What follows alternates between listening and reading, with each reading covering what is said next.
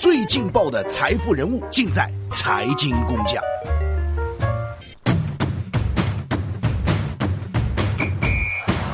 嗨，各位小伙伴，大家好啊！这两天呢，其实大家都在讨论啊，说这个里皮又要回到我们中国男足来执教了啊。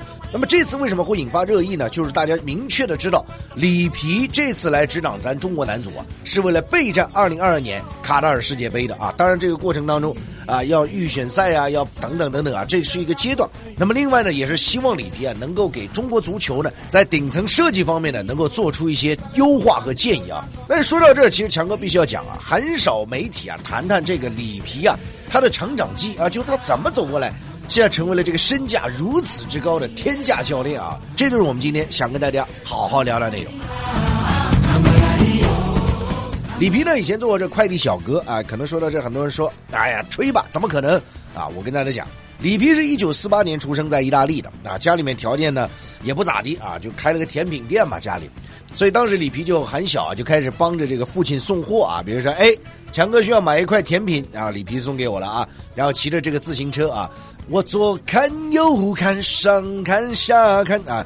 所以呢，这样一个经历呢，对于里皮来讲，他就从小就蛮早懂事了了。那么里皮所在的这个家乡呢，我们必须要跟大家讲，就是有足球文化，而且呢，举办了很多足球的赛事啊。那可以说，这也是为里皮啊涉足这个足球行业。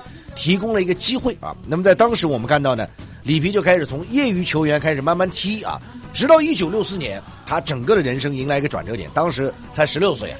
当时怎么转折点呢？就是我们拍电影都知道有个叫星探啊，就是发掘你，你是个苗子。然后呢，里皮后来被星探发掘，发掘了之后呢，就一步步的开始进入到专业的这个足球领域。啊，一直是在七零年代呢。里皮其实在一个足球队里面踢球，说实话，这个球队也不咋地啊，名不见经传。但是呢，就是在这个非常糟糕的这个队伍当中啊，里皮呢经常承担着非常重要的责任。什么责任呢？就是鼓励队员们，哎，你不要放弃，加油，再坚持一下，好不好？啊，所以想必现在里皮啊，能够有一些很好的心态，有时候面对赛事的时候，这是跟这个有关的啊。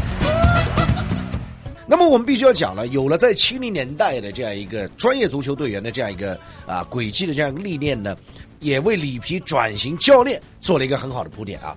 后来到八零年代呢，里皮开始啊这个走教练的路线了啊。可能很多人都讲，哎，踢了好好的，怎么要走教练的路线呢？我们必须要讲，球员的这个职业生涯它是有限的，你体力毕竟放在那，但是教练呢，他其实上没有特别的限制啊。所以里皮我觉得还是蛮聪明的啊。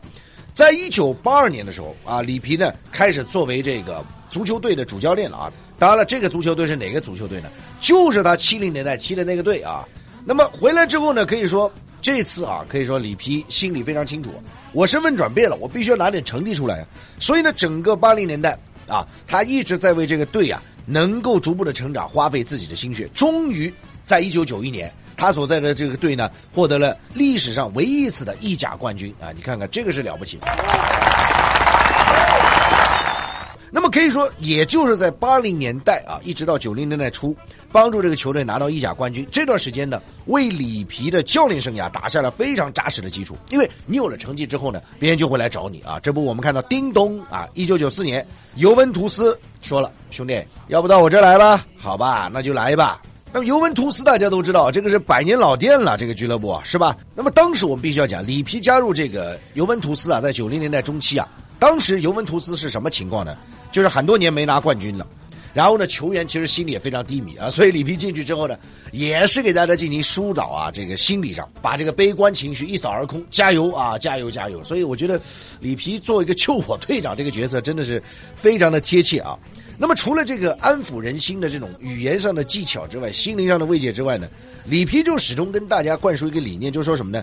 你不是以百分百努力去比赛哦，各位朋友，你是以百分之两百哦，就拼老命了，你知道吧？而且呢，里皮这个人慧眼识人，就哪些人呢？他觉得是有前途的啊，这个我就用你啊。而且呢，他敢用年轻人，你比如说在国足啊，像吴磊啊。像郑智啊，都是他非常看重的。那么现在你看，吴磊在西甲，你看踢的是风生水起啊。所以我们后来看到呢，在里皮的率领下，尤文图斯爆发出巨大的凝聚力。那么直到一九九九年里皮辞职以前呢，啊，四年多时间里呢，他一共带领了这个尤文图斯啊，获得三次意甲冠军，一次欧洲杯冠军，等等等等。你看厉害吧？啊，所以人家教练水平啊，也不是吹出来。当然。强哥必须要讲，这跟人家队员的素质也是有关系的，水平也是有关系的。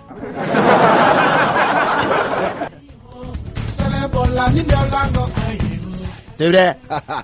不过我们说到这，必须要讲了，就是九零年代末之后啊，里皮的人生发生了重大变化。为什么呢？就是你这个球队往上踢之后，球队越来越有名，里面的大咖也越来越行啊。就有些人对你这个教练不买账了。那么最终呢，里皮啊是辞职了啊，离开了这尤文图斯。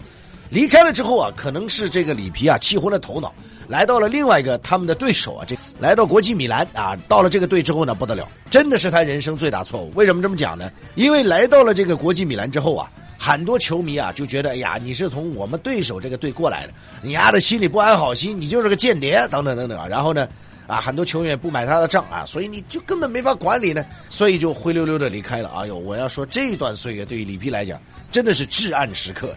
那么这件事之后呢，可以说一段时间以内啊，里皮选择了沉寂啊，直到进入二十一世纪啊，二零零零年，里皮呢才选择归来啊。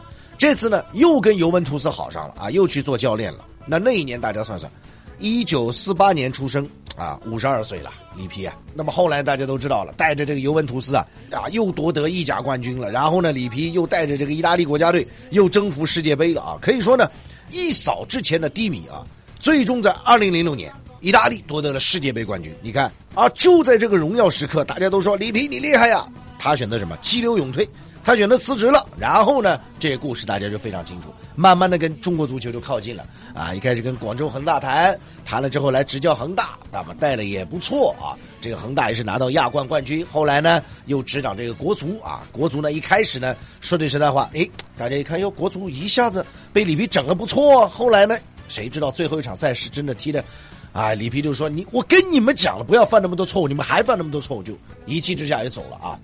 所以呢，在这里必须强哥要谈几点啊！今天真的针对这个里皮走过的人生啊，我想谈几点，就是说还是要培养足球的文化啊。里皮就讲非常清楚，就中国足球现在很重要一个问题，就是说青年人啊，他踢足球人不多，你有没有更多的场地提供？这是第一个，足球的教育，足球文化。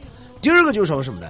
足球还是要让专业的人去管，还是要给他一定的权利啊，让他能够做出一些的调整。或者做出一些长远的规划，这对于中国足球来讲也是非常重要。但是一定要懂球啊，对不对？这也是非常重要的。那么第三点呢，其实强哥就要讲两句啊。作为中国队的球迷啊，这个我想说呢，大家还是要对国足有信心啊。虽然又爱又恨呢，但是真的，我们还是要给予一定的正面的鼓励啊。你那真的要让你上去踢的话，我觉得也蛮累的，是不是？所以呢，我们只希望于什么呢？我们的国足小将们啊。能够上场的时候啊，有一种责任感，有一种使命感。你所踢的不单单是足球，代表了中国球迷的呼声，背后有球迷的意志啊！我觉得这一点是非常重要的。那么至于说中国队能不能在二零二二年世界杯冲进去啊，我当然不能做一个定论了。但是我想说啊，每个小伙子必须要努力啊，努力再努力啊。其实我觉得我们球迷啊。不要把责任的得失啊都寄托在教练身上，教练是一个催化剂，关键还是要看土壤啊，怎么样从理念上，怎么样从训练上，怎么样从从小的基础文化教育上，甚至怎么样从这个制度上去保障啊这个从事体育工作者的这些福利等等，都是需要考虑的。因为现在你看很多孩子，其实他如果选择体校的话，那他可能如果不干这一行，未来出来就业就可能存在一定压力啊。这也是我自己所观察的，所以怎么样去保障那些呃孩子们的这样一个职业的规划，而忽视了这个文化？我觉得其实两者可以在一定程度上进行兼备。这一点呢，当然需要相关的这个配套的措施啊，去支持这样政策落实。只有从娃娃抓起啊，我觉得中国的足球才会走得更健康，走得更长远。当然，我们也要给里皮一点时间、一点耐心、一点空间。更为重要的是，我们也给他了很多的金钱。收藏订阅财经工匠，您不可或缺的财富音频专栏。